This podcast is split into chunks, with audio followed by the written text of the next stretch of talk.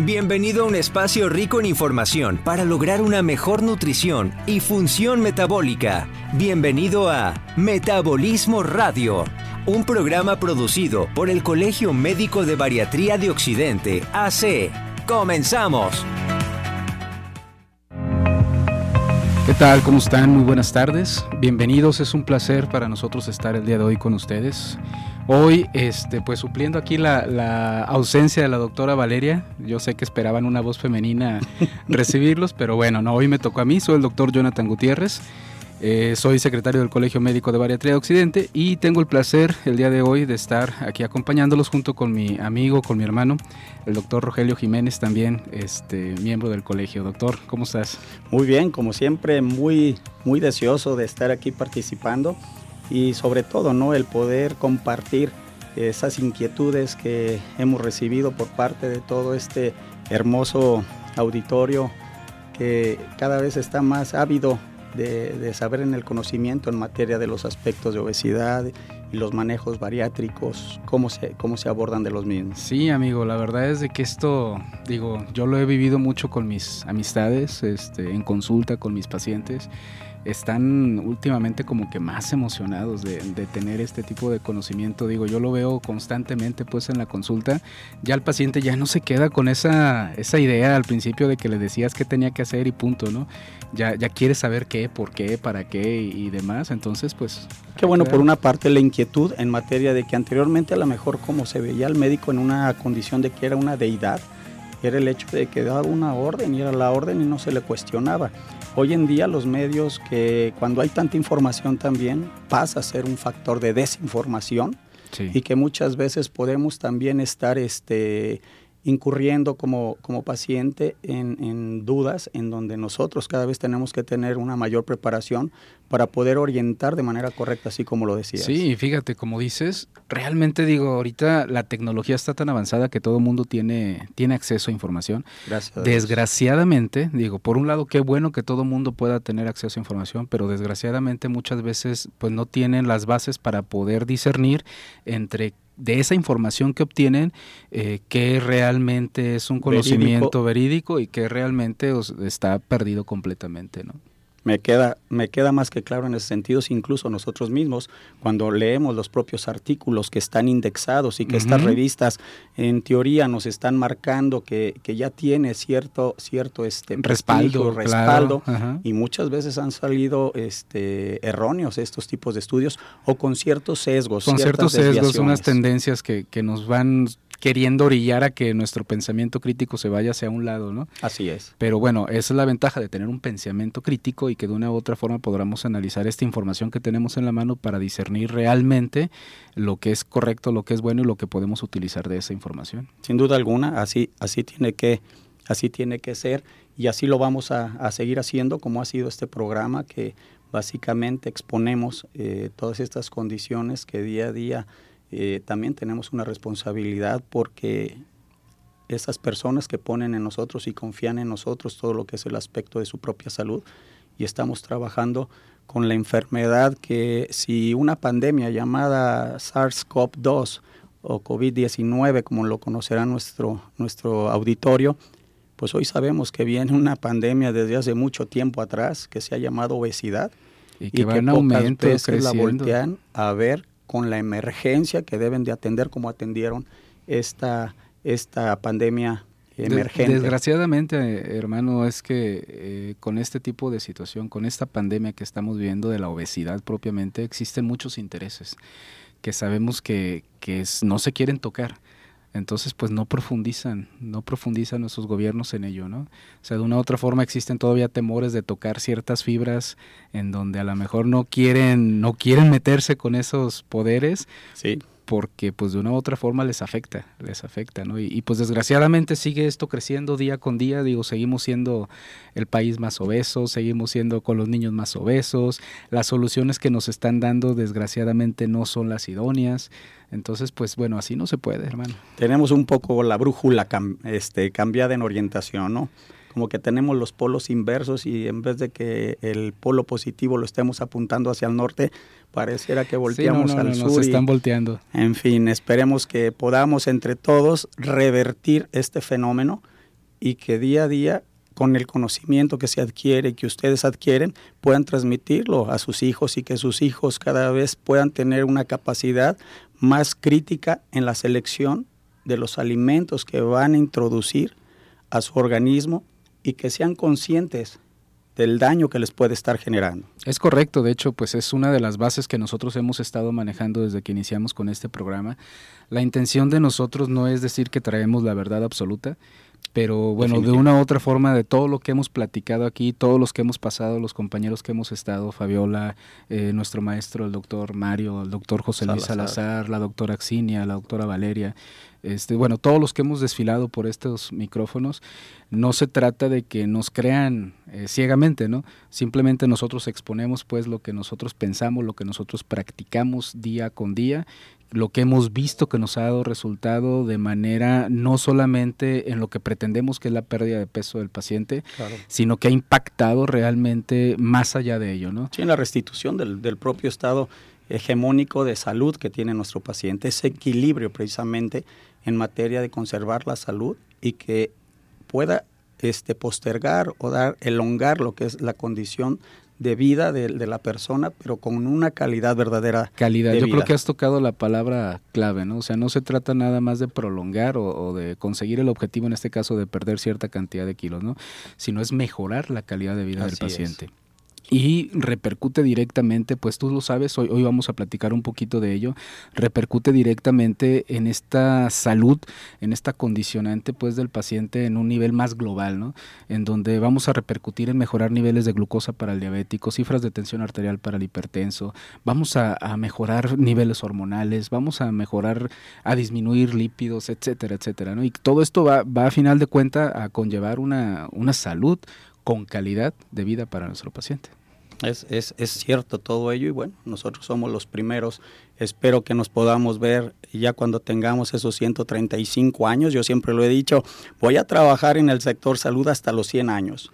Pienso jubilarme a los 100 años y los siguientes 20 años me voy a dedicar a viajar de mi pensión que me la gané, yo creo que con todo el esfuerzo y el sudor de mi mente. Ya te quiero ver en un este, parachute a los 120 años, no, hermano. Deme que sí lo voy a tener. tuvimos, el, tuvimos el ejercicio de que una vez que tuvimos este, el parapente, eh, me decía a mí el, el instructor con el que me subí, que su mamá, a una edad de 94 años, a partir desde los 85, cada año le pedía de regalo que lo hiciera a, lo que es el parapente y que ella vivía en Puerto Vallarta. Entonces eh, dice, pues mi madre está esperando el siguiente año para que le pueda cumplir el único regalo que me pide a mí como hijo, ¿no? Fíjate nomás, Entonces llegar a esa liberación de esas adrenalinas que nos verdaderamente nos mueven, ¿no? Nos hacen sentir vivos. Pues yo sé que, que siguiendo los pasos que hemos este, tratado de ir repitiendo día con día, y yo sé que a la vez, a, la mejor hemos sido a lo mejor un poquito muy repetitivos, hemos sido muy insistentes en lo que tenemos que hacer, en las recomendaciones que hacemos nosotros día con día,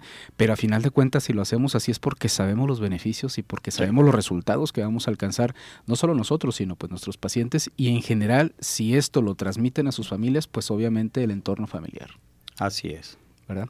Bien, pues entrando en materia el día de hoy, queremos hablar de un tema que es este, en relación a lo que es el tejido adiposo, hermano, y su repercusión en el metabolismo humano. Tejido adiposo y su repercusión en el metabolismo. Pues definitivamente creo que este es el, el punto de inicio o la piedra angular en donde todos y cada uno de nosotros debemos de tener ello, tal vez este para nuestro apreciable auditorio en el hecho de saber cómo en el inicio de nuestros orígenes tenemos precisamente la división o lo que es ese doble eh, entendimiento de cómo se va a clasificar lo que es el panículo adiposo o estas células adipositarias. En los inicios, en cuando tenemos, vamos a saber que lo, catalogamos como lo que es el, panículo adiposo pardo y lo que tenemos el panículo adiposo blanco. Antes de que te metas a, esta división, que me vas a explicar perfectamente con, palitos y bolitas, eh, ¿qué es el tejido adiposo? ¿A qué nos referimos al decir tejido adiposo? Tejido adiposo es aquella célula encargada precisamente en generar todos los procesos que en su momento van a ser generadores o almacenadores de los procesos de energía en el organismo, para poder tener esa disposición a la medida que el organismo lo vaya necesitando. es un tejido especializado que anteriormente solamente pensaban y se decía que era ese órgano que simplemente se dedicaba a dar una mala imagen o una mala este, distribución de la de lo que eran las circunferencias del cuerpo y que era deformante exclusivamente. Hoy en día sabemos que es un tejido y que más que tejido es una glándula. Es una glándula que tiene una función específica. Y que tiene más de 64 funciones, en materia de generar exocrinamente, o sea, hacia afuera hacia del órgano, endocrinamente, hacia él mismo puede mandar señales y lo que es por contigüidad, que también puede tener este, esa, ese impacto con órganos por contigüidad al propio, al propio tejido adiposo. Ahora sí, regresa a lo que nos estabas platicando en relación a estos tipos de tejido adiposo, tanto pardo como blanco. precisamente esta separación que nosotros tenemos, es, nos preguntamos, ¿es igual desde que nacemos hasta nuestra etapa cuando fallecemos nosotros en materia del, del panículo adiposo? Pues no.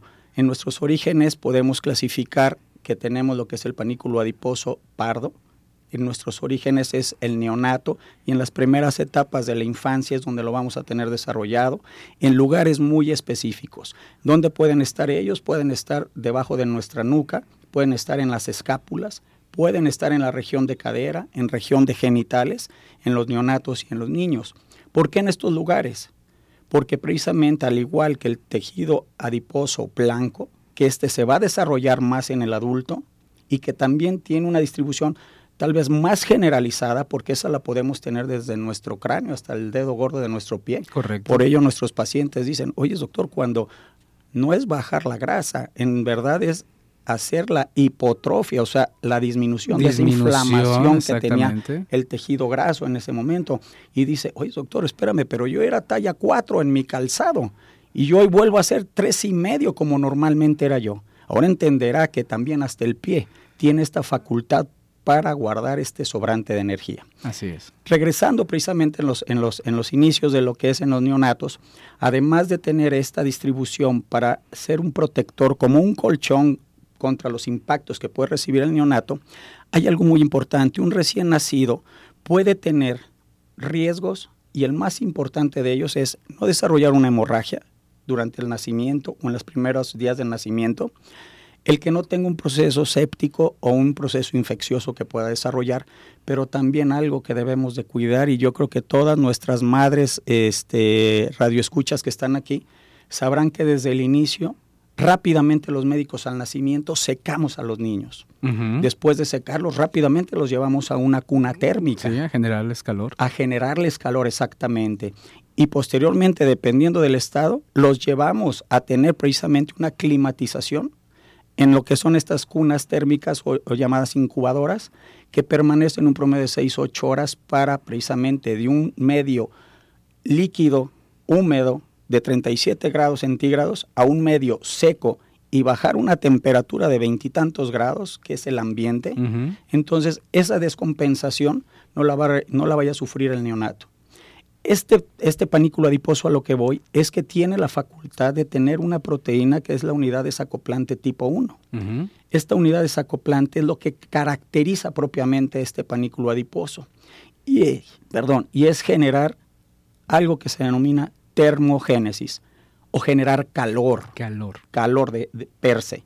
Entonces, por esto es que los niños, cuando vemos que están ligeramente robustitos en sus primeras etapas, vemos que caen en un proceso infeccioso y posterior al proceso infeccioso dicen, oye, ¿por qué tiene esta reducción y por qué? Ah, es que creció, se va a estirar, va a adelgazar tu hijo. después de este proceso infeccioso va a suceder esto. Precisamente este fenómeno de termogénesis que se está generando es lo que va a permitir que podamos tener el crecimiento y el desarrollo en la maduración hormonal que estamos teniendo también para tener el crecimiento y la elongación de nuestro cuerpo.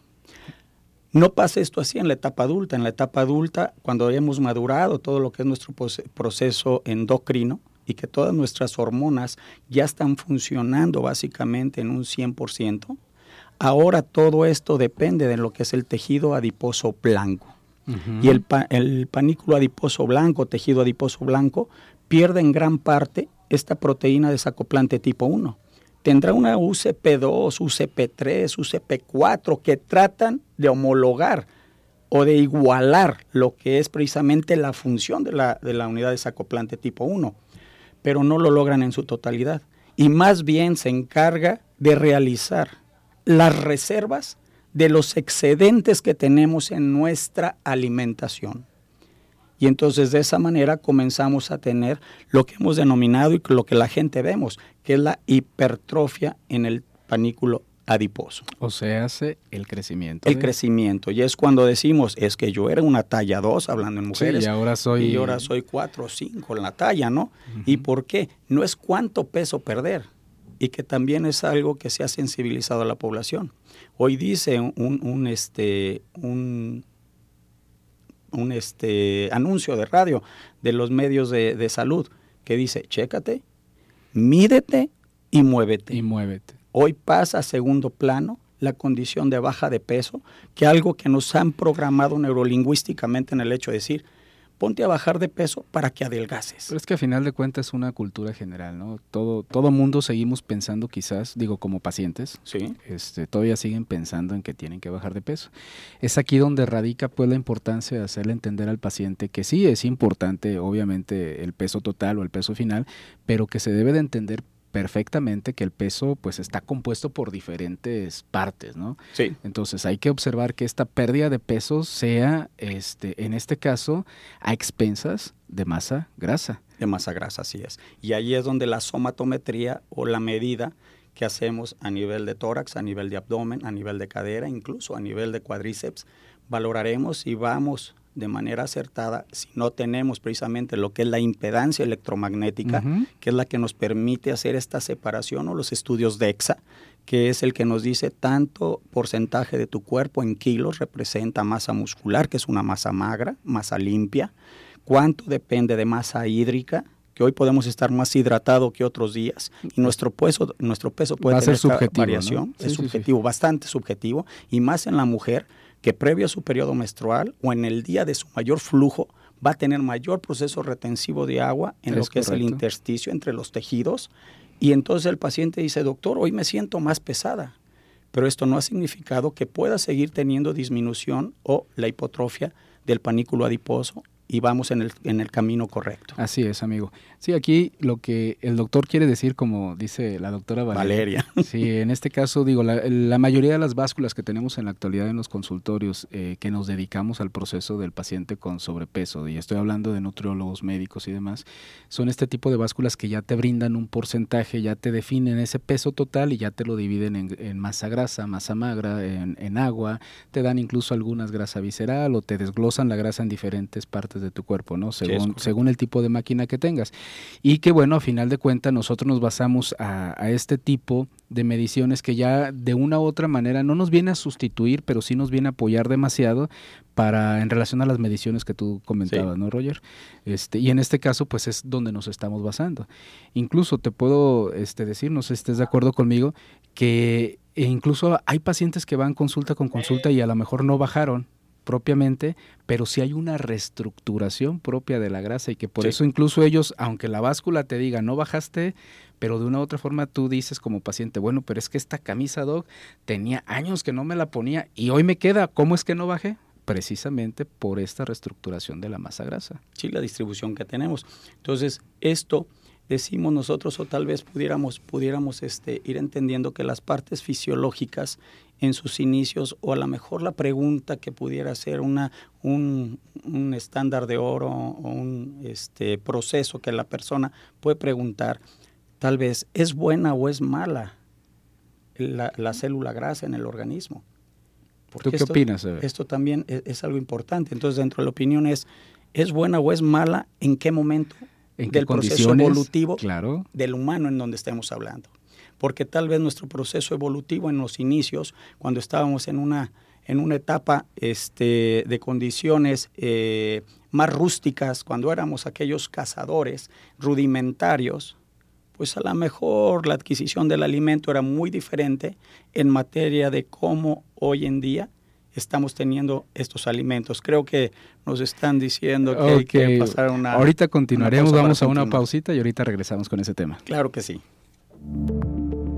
Compártenos tus preguntas y comentarios vía WhatsApp al 3320 2125 93 o al teléfono en cabina 3338 1313 55. En un momento regresamos a Metabolismo Radio.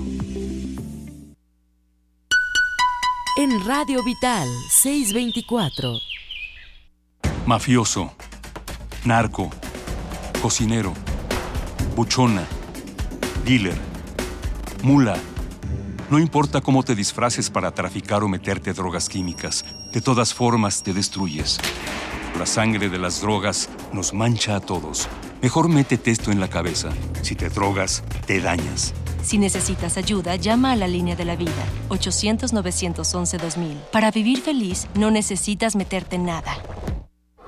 Procurar la salud y desarrollo integral de niñas y niños es un acto de amor. Todas y todos deben tener el esquema de vacunación completo de acuerdo a su edad.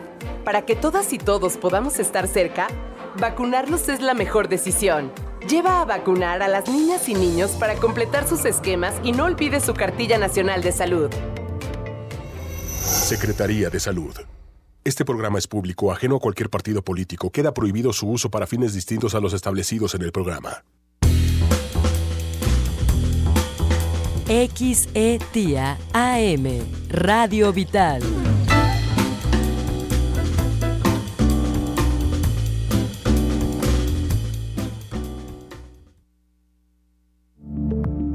Escúchanos en Spotify como Metabolismo Radio. Estamos de regreso.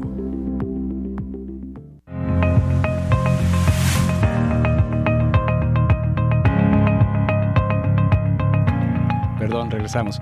Eh, nos estabas platicando en relación a esta diferenciación y que si realmente el tejido adiposo blanco se puede comportar como bueno o como malo. Sí, considerarlo el villano de la película o considerarlo tal vez como el ente que en algún momento nos hizo sobrevivir hasta poder llegar en este momento.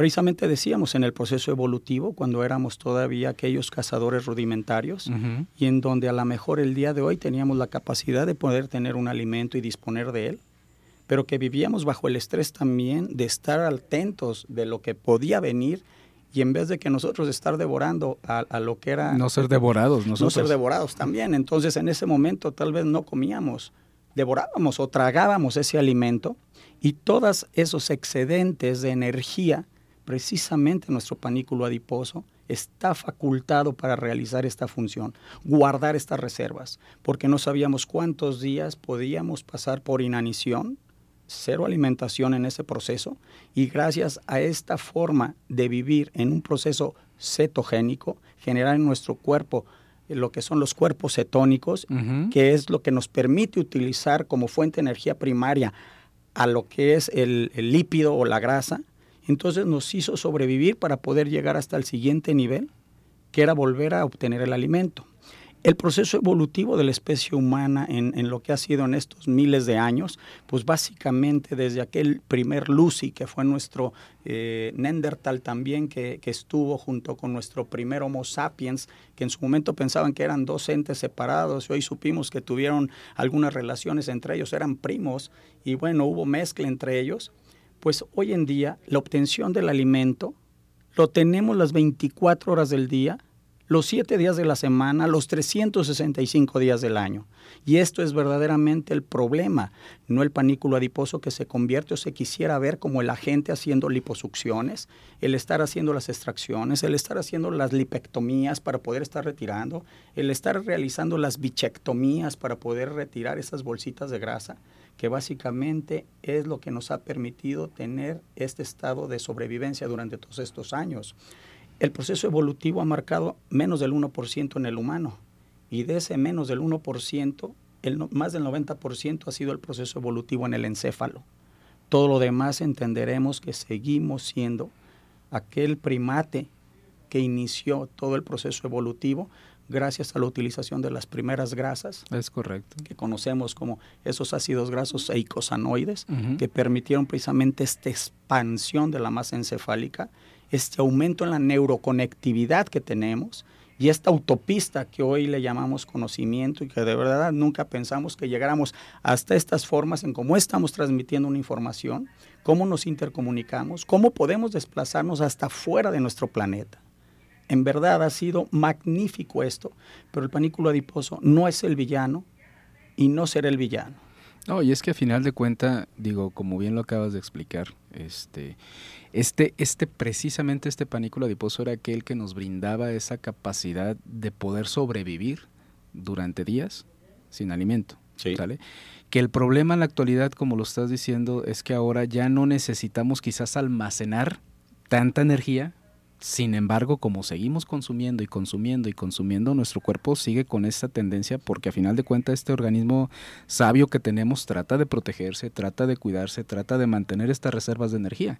El problema es que le seguimos echando alimento constantemente y pues desgraciadamente estas reservas ya no las necesitamos y las seguimos acumulando y que a final de cuentas se traduce en este problema de sobrepeso u obesidad para la población. Y que hemos definido en el colegio que este, no cansamos en decir la verdadera definición de obesidad, que es una enfermedad crónico, degenerativa, no transmisible, relacionada con la nutrición o con los alimentos.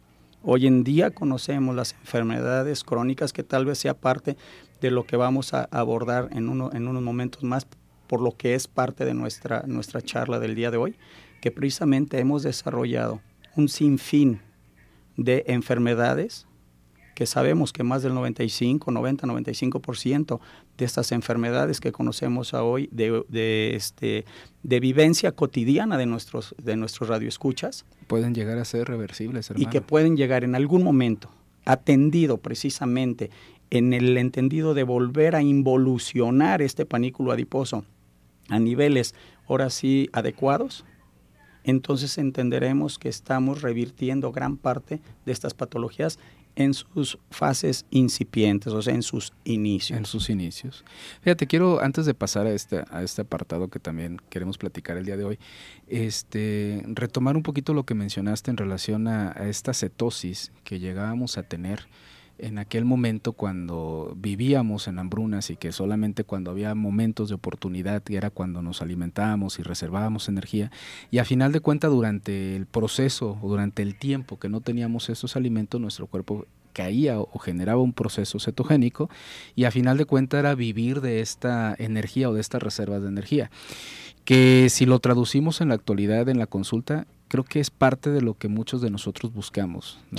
O sea, aquí a final de cuentas el objetivo con el tipo de alimentación que nosotros recomendamos, no caemos quizás en una cetosis tan, tan severa, tan importante que, que, que, sea como en aquellos tiempos porque no comíamos absolutamente nada, ¿no?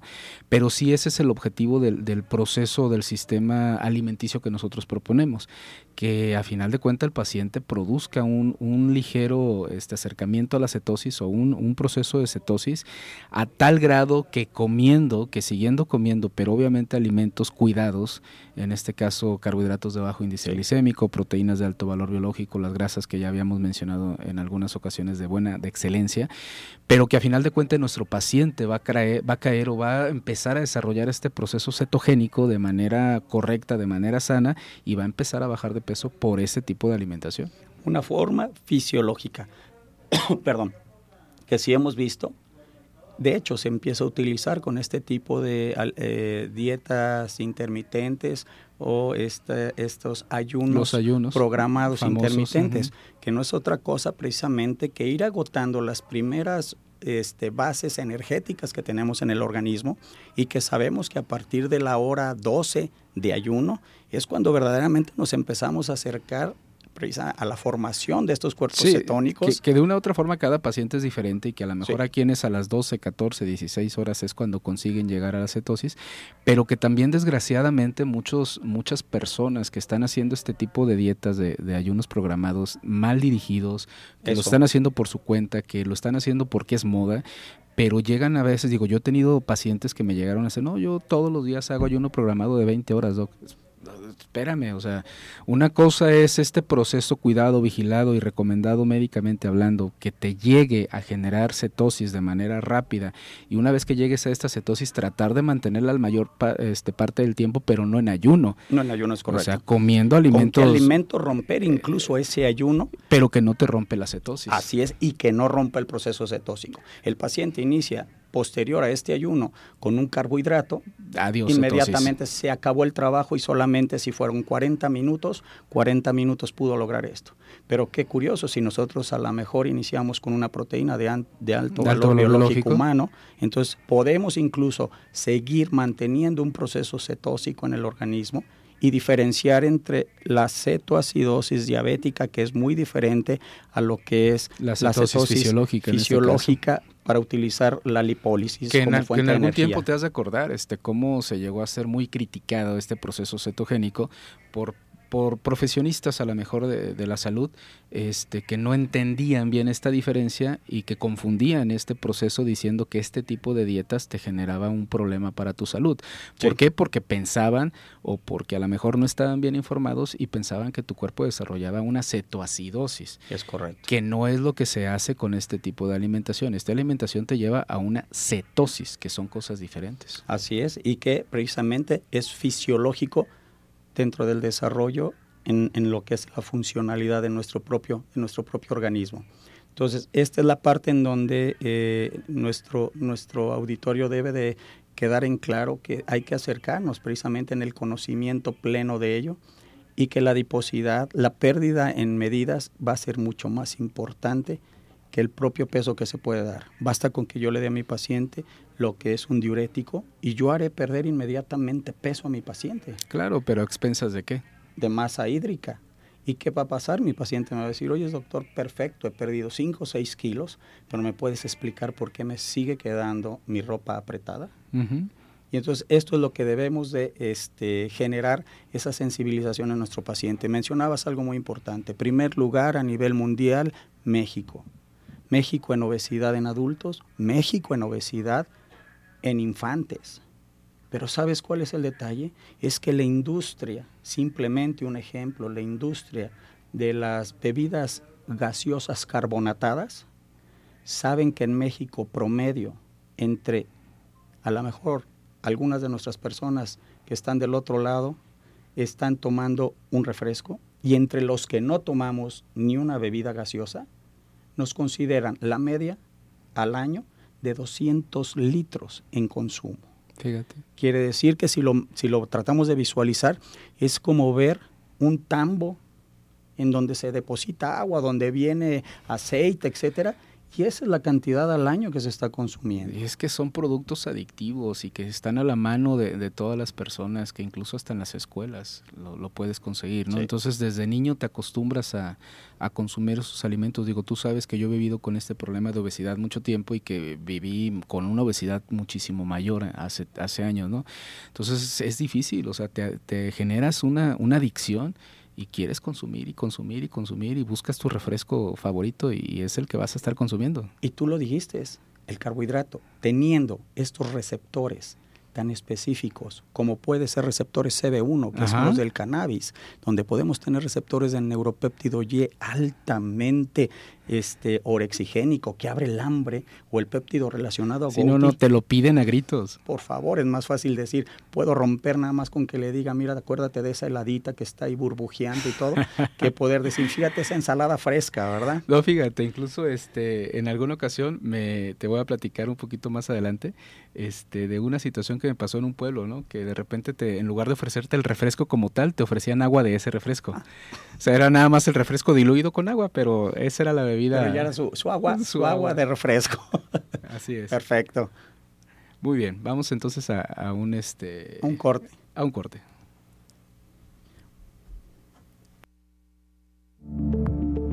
Compártenos tus preguntas y comentarios vía WhatsApp al 3320 2125 93 o al teléfono en cabina 3338 131355. En un momento regresamos a Metabolismo Radio. En Radio Vital 638. inicia el horario de verano. Conforme al decreto por el que se establece el horario estacional en los Estados Unidos mexicanos, este domingo 3 de abril inicia el horario de verano. La noche del sábado 2 de abril adelanta una hora tu reloj antes de irte a dormir e inicia tu día sin contratiempos. No aplica para la franja fronteriza norte ni los estados de Sonora y Quintana Roo. Secretaría de Energía. Hola, soy Susana de la Rosa, presidenta de Futuro. A casi tres años de que los mismos de siempre sabotearon la voluntad de las personas. Casi tres años de un Jalisco lleno de malas decisiones y un pleito sin sentido entre quienes gobiernan. Las del arbolito seguimos organizadas. De pie y con un nuevo fruto, futuro. Una fuerza política con raíces fuertes, con raíces echadas en la gente. Para hacer lo que la clase política no ha podido hacer, ser honestos, representarnos. Sabemos que solo con la fuerza de las personas hay, futuro. Este mensaje va dirigido a militantes de futuro. Cada alimento representa un todo. Naturismo France, en donde podrás obtener un tratamiento integral de salud a través de tu alimentación. Naturismo France, lunes y miércoles, 9 de la mañana, aquí, en Radio Vital. Estás escuchando XETIA AM, Radio Vital en el 1310 de amplitud modulada, con 10.000 watts de potencia y a través de internet en notisistema.com. Con estudios y oficinas en Avenida México 3150, Fraccionamiento Monraz, en Guadalajara, Jalisco. Radio Vital.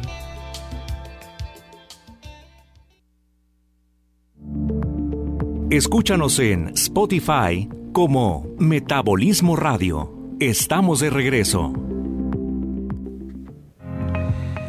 Muy bien, regresamos. Eh, seguimos platicando entonces aquí con, mi hermano el doctor Rogelio en relación al tejido adiposo y eh, queríamos platicar un poquito en relación a lo de la nutrigenómica de los alimentos, hermano. Sí, pues yo creo que esta es la piedra angular en donde ha detonado todo este proceso en donde básicamente dos, dos condiciones en la nutrigenómica van a estar importantes. Uno de ellos va a ser el haber generado alimentos transgénicos. Hemos generado una población cada vez mayor y mayor y que hemos sobrepoblado tal vez a, nuestro propio mundo y que eh, se generaron estructuras que alteran la condición. En, en, un principio fue necesidad de... Así es que genéticamente, en donde una espiga en su inicio podía tener seis gajitos, Hoy podemos tenerlo 10, 12 gajos que han duplicado precisamente la generación de esto, sin saber que esto en su momento puede estimular lo que es el despertar de aquellos que, eh, marcadores genéticos que tenemos denominados como recesivos, que están dormidos, por darles un término, y que nosotros mismos, por esta estimulación que le estamos dando a través de estos alimentos transgénicos, pueden generar este proceso de despertar enfermedades crónicas que estamos conociendo. Uno de estos ejemplos es, no sé si nos acordemos, de qué tamaño eran las, los frutos si los consideramos silvestres. Es correcto pequeños, rojos y chiquitos. Chiquitos y ácidos. ácidos que no es su carácter. No eran dulces, exactamente. Fíjate, este, perdón que te interrumpa, hermano, pero este, este detalle me quiero hacer un poquito de énfasis porque es algo que constantemente le estamos repitiendo a los pacientes y este proceso me parece muy importante que lo, que lo dijera, ¿no? Porque es muy común escuchar a la gente, a la población, y pues en este caso a los pacientes, el pensar que las frutas son sanas. Sí. Sí, o sea, no, pero ¿cómo no me va a dar frutas, doctor? O sea, ¿cómo no me va a dar frutas si la fruta es un alimento natural. es un alimento que puedo comer de manera libre? Y aquí es donde radica, en este comentario que estás haciendo precisamente, la importancia del por qué no debemos de considerar las frutas como un alimento libre, de consumo libre, como que no debemos de considerar las frutas como un alimento sano. Incluso alguna vez este, comentaba Mario, las frutas las tenemos que empezar a ver como postres a ese grado, así como si te fueras a comer tu rebanada de pastel, de postre, a ese grado es comerte una fruta, porque ya no son frutas que en sus orígenes eran así como las estás describiendo y que eran naturales y que realmente la carga de fructosa que te brindaban o, el índice en este caso glicémico era muy bajo. ¿Sí? Entonces, en la actualidad, todas las frutas que tenemos, desgraciadamente, son precisamente transgénicas o precisamente modificadas para cambiar este sabor, esta palatividad, que sean más sabrosas, que sean más adictivas, pero a final de cuentas repercute en que son este, un alimento no sano. No sano, es como lo tenemos que definir. Porque entre una manzana, una manzana y una manzana, no es la misma manzana. Una manzana verde, una manzana amarilla y una manzana roja. Y la gran mayoría de nuestros pacientes va a buscar, ¿cómo no me va a dar manzana roja, doctor? Va buscando precisamente el, sabor dulce. del sabor dulce. Sí, la manzana verde no se lo va a dar. Pero te doy la manzana verde. No, doctor, es muy ácida esa manzana. Ah, entonces el estar entregando este ácido ascórbico que puede tener, esta vitamina C que tiene, es un antiinflamatorio muy potente que nosotros mismos podemos ingerir y nos puede ayudar a no desarrollar enfermedades por esta inflamación crónica de bajo, de bajo grado celular que está viviendo nuestro organismo con el sobrepeso cotidiano que estamos desarrollando. Entonces, hemos visto que precisamente el que en un inicio tratamos de solventar este problema generando alimentos más grandes, para que pudiéramos este, abastecer las necesidades de hambre, pues ahora nos está revirtiendo porque cada vez estamos teniendo un fenómeno, ¿no? Que dice, existe una, una hormona que nos marca el hambre, que es la grelina, y existe otra, otro péptido que llega y nos dice, es la saciedad, que, se llama leptina. que se llama leptina. Pero en el caso del obeso diríamos, ¿por qué comen, comen, comen y no lo puedes detener? ¿Qué acaso no tiene leptina en su organismo? Y oh sorpresa nos llevamos. Resulta que tiene mucho más leptina que tú y que, yo. Exactamente. Pero ¿por qué no le marca el punto de saciedad, el punto de que debo de parar el alimento? Porque ahora sabemos también que tiene, como lo hemos visto en algún momento, resistencia a insulina. Sabemos que existen resistencia receptores con resistencia a leptina. Es correcto. Y entonces está perpetuando un círculo vicioso que va a ingerir, ingerir, ingerir hasta llegar a grados de obesidad sí, no, jamás, jamás va a alcanzar esa saciedad. No la va a alcanzar. Y el plato que le pongas es algo que no le da. Y los otros venenos que, le han, que hemos tenido hoy en día, hablando precisamente de los factores, este, estos nutrigenómicas modificadas que hemos tenido, pues son los aditivos que les ponen a nuestros, a nuestros este, alimentos. alimentos. Colorantes, saboran, eh, saborizantes, lo que son endulcolorantes, les damos un sabor como que saben a queso. Potencializadores del sabor. Y que los glutamatos sabremos que los, eh, fíjate, la industria, hasta ahí lo voy a dejar, no voy a agregar más, pero que ponen al glutamato como un conservador, a sabiendas que el glutamato a nivel de nuestras papilas gustativas tienden a aumentar lo que es la dilatación de la papila gustativa y esto intensifica el sabor y por eso no puedes comer solo una. No dije nada, Así es. pero espero que lo hayan entendido. Y te reto a que no puedes comer solo una. Definitivo. Por eso todo esto, todo esto nos lleva en, en el análisis hacia dónde va a caer todo esto. Y es el generar lo que conocemos como las enfermedades crónico-degenerativas que ha experimentado precisamente la humanidad de este nuevo siglo XXI. Esa, esa es la realmente la pandemia a la que tenemos que tener miedo, porque independientemente, como bien mencionabas al principio, este, hemos vivido en estos últimos años la, pandemia de COVID-19, pero esta pandemia de, de que ocasiona estas enfermedades que, con, que juntas este, conllevan a lo que es el síndrome cardiometabólico o síndrome metabólico. O sea, estamos hablando de alteraciones de hipertensión arterial, diabetes, alteraciones de los lípidos, todas las que son las dilipidemias, ya sea este, de colesterol, de triglicéridos, etcétera, ¿no? Aterosclerosis. Sí, o sea, a final de cuentas, todas estas patologías son la, si las juntamos, si las ponemos todas estas en conjunto, que a final de cuentas sabemos que la base fisiopatológica y la base de, o el origen de estas enfermedades es, es lo que hemos venido platicando el día de hoy, y que es una, es un árbol troncal, ¿no? Que, que nos genera todos estos procesos, todas estas ramificaciones. A final de cuentas, si las juntamos, son la principal causa de muerte, la principal causa de morbilidad de, de, de todas las enfermedades. Estas son las que tenemos que lidiar día con día todos los días de nuestra vida, lo, como nosotros como médicos, o sea, el 30, 40, 50% de nuestra consulta conlleva alguna patología de estas. Sí, y ahí es donde tocaste un punto que tal vez incluso tuvimos aquí a la doctora Axini en su momento, que tú hablabas de una pandemia que en este momento pareciera que ya está cambiando hacia endemia. Ya va a estar presente entre nosotros, pues, eh, pero sin ese grado de letalidad como en su inicio, sino solamente un grado de infectividad mucho mayor, pero un grado de letalidad menor con esta famosa este, inmunización en rebaño que se empieza a dar, etcétera.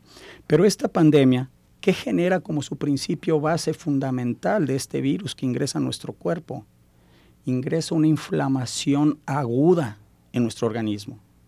¿Y cuál es algo que funcionó muy bien en el caso del, del estudio que se realizó por parte de la doctora Axinia en materia de hacer lo que es la dieta anti-COVID?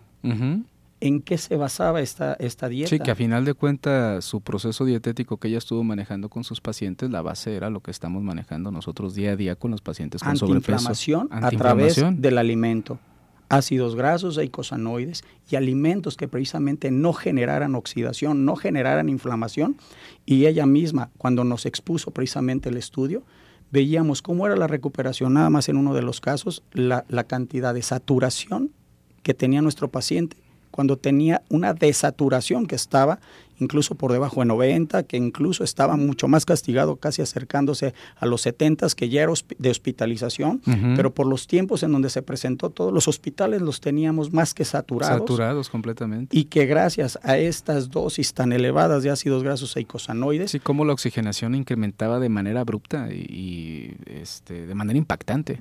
Y que a veces otros productos, como el propio calcio, intracelularmente nos podía jugar a nuestro favor para tener esta capacidad este, ventilatoria mejorada en, en, estos pacientes que bueno no, no lograron llegar a un punto crítico de una de una este de lo que es una asistencia ventilatoria mecánica no que, que la mayoría de los pacientes pues, y que, y llegar y hablándolo claro que no llegaran al proceso de defunción hermano. Sí la muerte que, que es el, el punto más crítico que todo ser humano yo creo que el, clímax que nos detiene todo es precisamente el factor de la muerte, ¿no?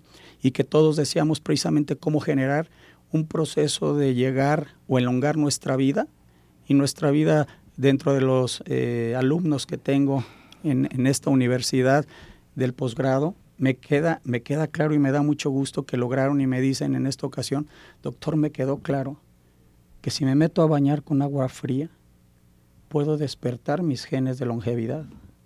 Pero me queda claro que si le doy no sobreabasto de alimento, sino una alimentación con una moderación bastante bien dirigida, voy a tener esta capacidad de sobrevida y sobrevida con calidad. Tal es el caso que si nosotros vamos aumentando adiposidad, la resistencia a insulina va a pedir que el páncreas genere mayor cantidad en, en, una, en una de las fases eh, fisiopatológicas, mayor producción de insulina. Y este páncreas en algún momento pudiera llegar al factor de lo que conociéramos como fatiga pancreática y que de aquí precisamente desarrolláramos ese, ese gen recesivo que se encuentra dormido y que podamos desarrollar el factor de diabetes mellitus. Anteriormente 120 miligramos por decilitro, hace algunos buenos años atrás, era un nivel normoglicémico.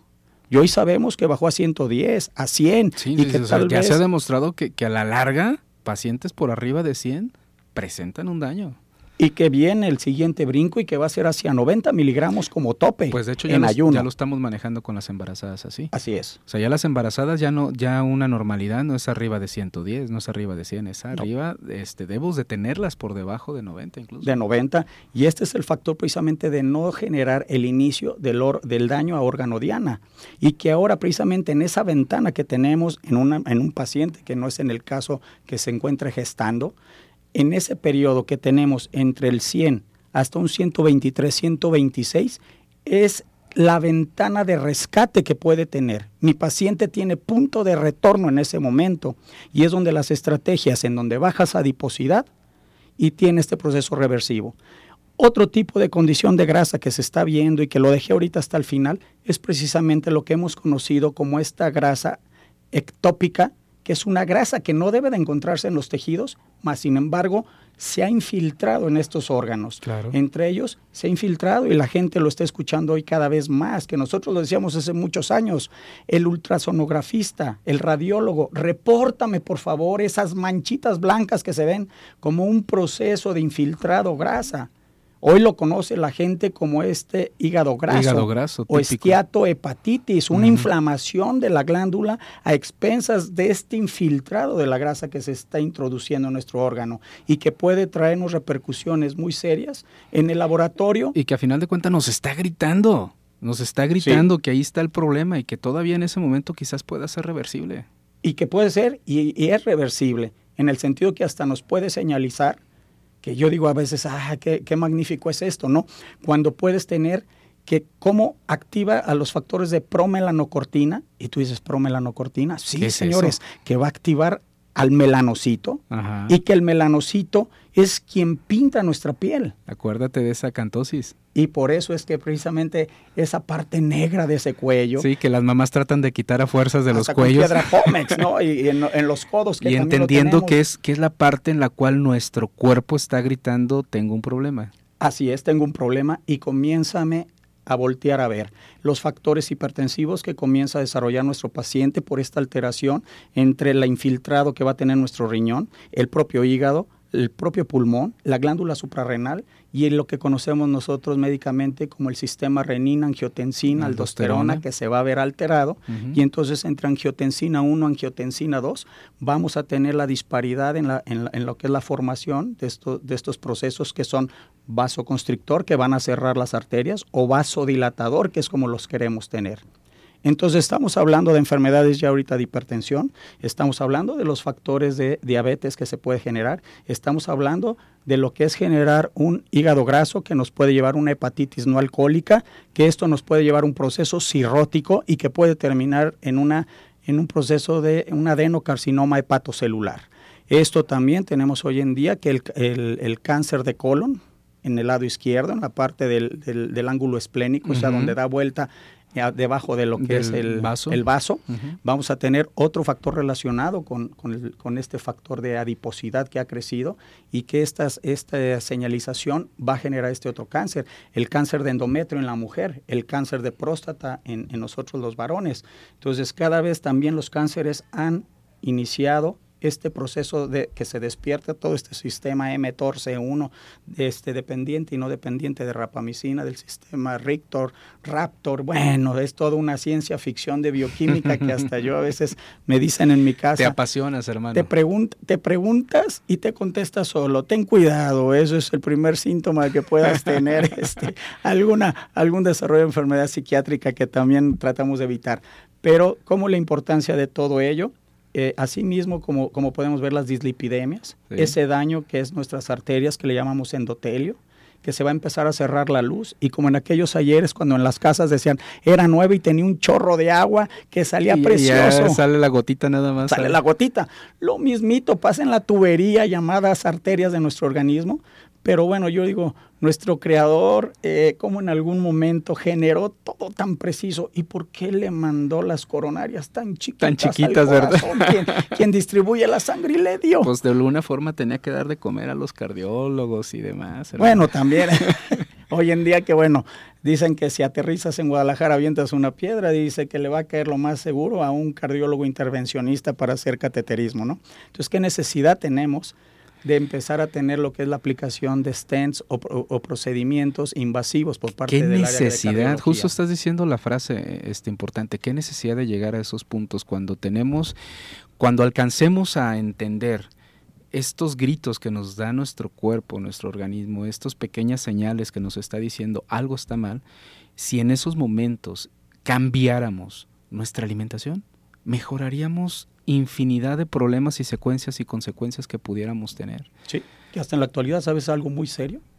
Es que esa adiposidad que se ha desarrollado por este, por este almacenamiento de excedente de energía encadera en las mujeres jóvenes, hoy en día en nuestros consultorios, y no me vas a dejar mentir, han llegado estos pacientes por infertilidad primaria, en donde no puede salir embarazada esta chica aún sin ningún método anticonceptivo. Correcto. Y ha sido por el desarrollo de la enfermedad de ovario poliquístico. Síndrome de ovario poliquístico, es. Entonces, ¿Qué- muchas de las enfermedades... ¿Cuál es la solución primaria para este problema? Disminuir, disminuir adiposidad pélvica. Y con eso bajo. eh, favorecemos muchísimo Aumentamos nuevamente la gran probabilidad de tener otra vez el desarrollo de lo que es la funcionalidad y lo que es la fertilidad.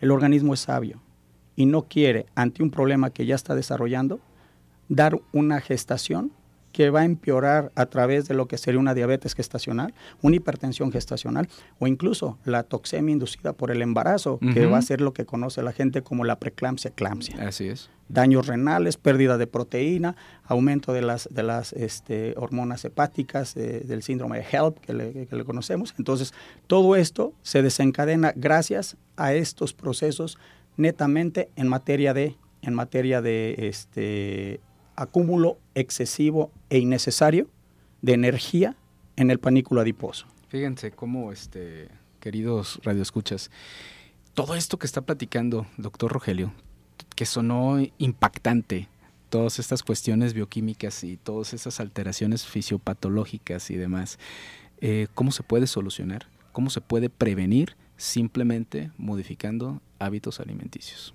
¿verdad? Así es. Muy bien, pues ya se nos ha ido el tiempo. Creo que se me fue bastante rápido este, escucharte, hermano. Un placer estar aquí contigo este, compartiendo estos micrófonos en esta ocasión. Esperemos que no sea la última vez y que tengamos oportunidad de volver a hacerlo, ¿verdad?